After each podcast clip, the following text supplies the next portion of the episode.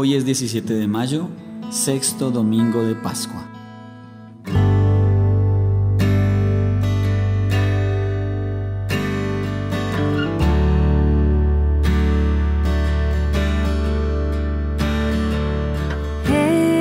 Entra, te abro mi corazón.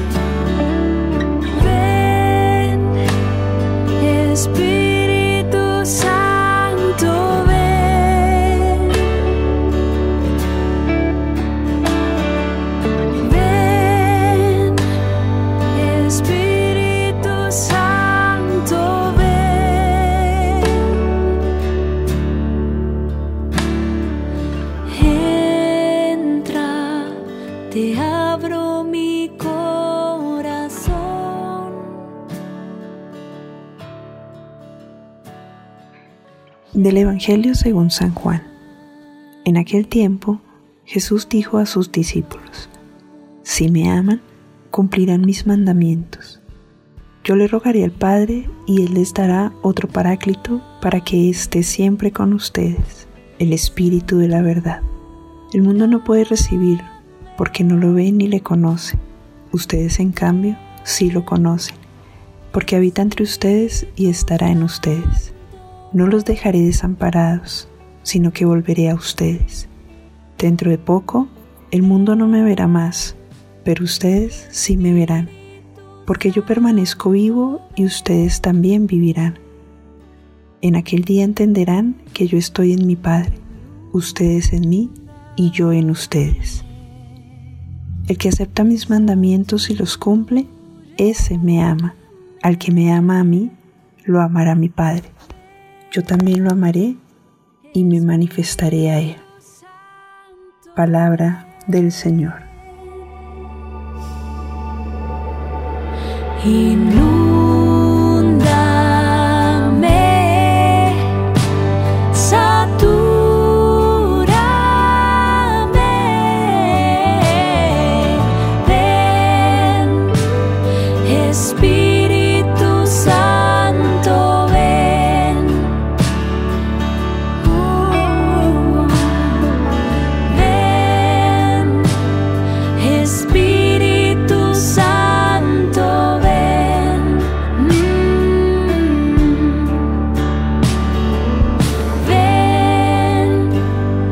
Espíritu Santo, ven. En la liturgia de este sexto domingo de Pascua, contemplamos la continuación de la lectura del capítulo 14 del Evangelio según San Juan, que está marcada en lo que conocemos como el discurso de despedida. Jesús empieza a avisarle a sus discípulos, empieza a anunciar que se va, pero que va a volver. Se va, pero no nos deja solos. Se va, pero nos deja algo, o alguien más bien, que nos va a recordar, o más bien, que va a ser presente a Jesús en medio de la comunidad.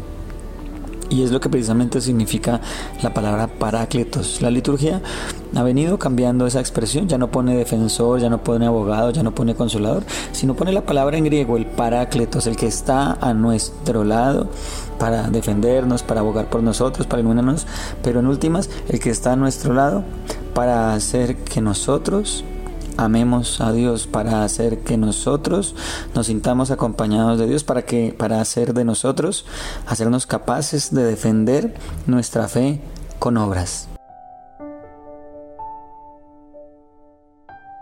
Es el espíritu al que el mundo no lo puede recibir porque no lo conoce ni lo ve.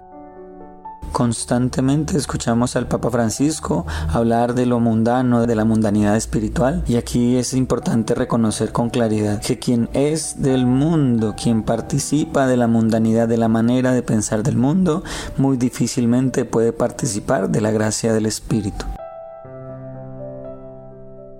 Es el Espíritu, es el don del Espíritu, es la acción del Espíritu la que nos permite vencer constantemente la mundanidad. Nosotros vivimos en el mundo, estamos insertos en el mundo, pero animados, fortalecidos y con la mirada puesta en el horizonte de Dios, gracias al Espíritu que hemos recibido por la Pascua de Cristo. Y es precisamente ese espíritu el que hace posible que Jesús permanezca entre nosotros.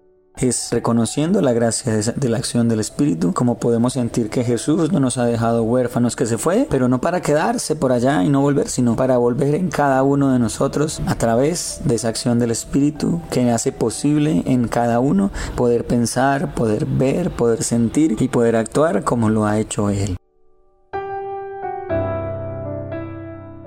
Es el espíritu de la promesa, es el espíritu de vida, es el espíritu de verdad el que hace posible vencer en nosotros el egoísmo, vencer en nosotros la envidia, vencer en nosotros el odio y vencer tantas cosas que nos llenan de oscuridad y nos permite ver y vivir como verdaderos hijos de Dios. Es gracias al Espíritu como podemos verdaderamente amar.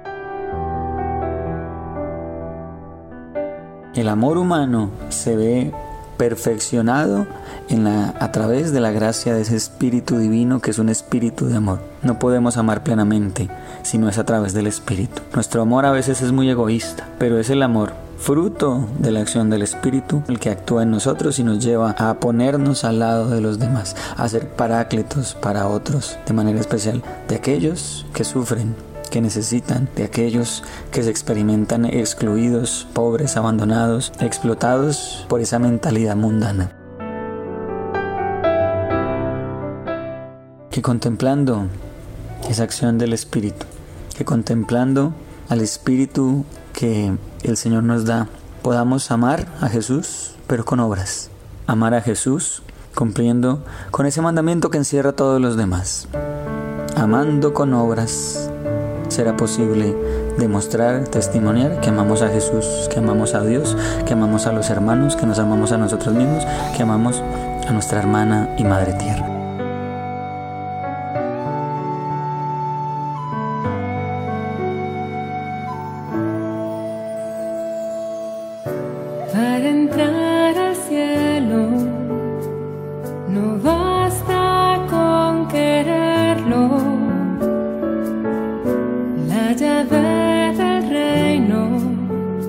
Es amar tus mandamientos.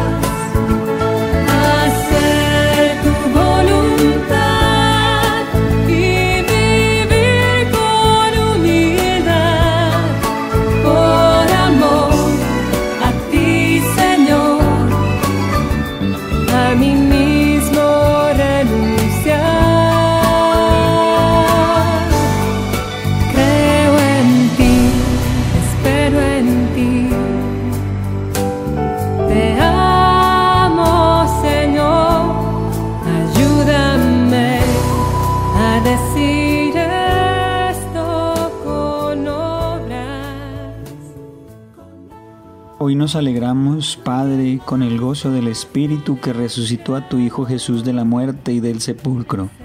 Cristo murió víctima de la injusticia, pero tú has rubricado la autenticidad de su vida y persona, conducta y doctrina. Has revisado su proceso y por el Espíritu lo has rehabilitado, dándole el nombre más excelso y constituyéndolo Señor de todo. Su resurrección fundamenta la esperanza de la nuestra. Por eso podemos repetir como el salmista a boca llena, yo no he de morir, yo viviré para contar las hazañas del Señor. Ayúdanos, Señor, a mantenernos siempre fieles a tu voluntad y prontos para dar a todos razón de nuestra esperanza. Amén. Tú me reconocerás.